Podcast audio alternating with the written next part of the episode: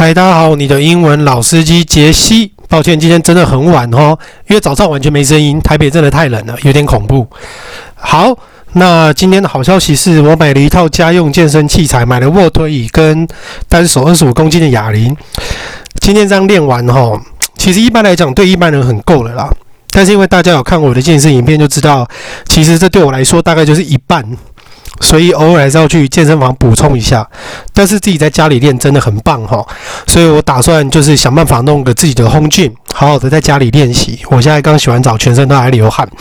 好，今天我要讲的字叫做 succeed，succeed，s e c e d e，s e c e d e，succeed，s e 开头这个字哈，基本上就是 away，separate，它就是 away，separate。就是分离，那 C 的这个字 C E D E 对不对？它就是 go，go。所以呢，像 cease，cease，C E A S E，它就是停止嘛。所以 succeed 的是什么意思？Away 加 go 就是指脱离、退出、脱离、退出。所以呢，它有两个同义字哈，一个叫做 “retire”，r-e-t-i-r-e E，retire。另外一个字叫做 withdraw，withdraw 就是提款那个字，w i t h d r a l，withdraw，OK。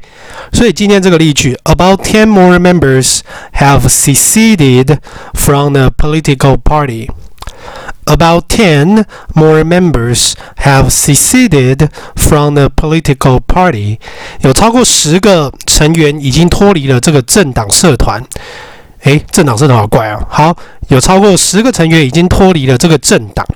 OK，所以呢，大家 最近天气都有点可怕哦，还是要保持运动啦。OK，好，那就祝福大家有个美好的一天。我是你的英文老司机杰西，我们明天见，拜拜。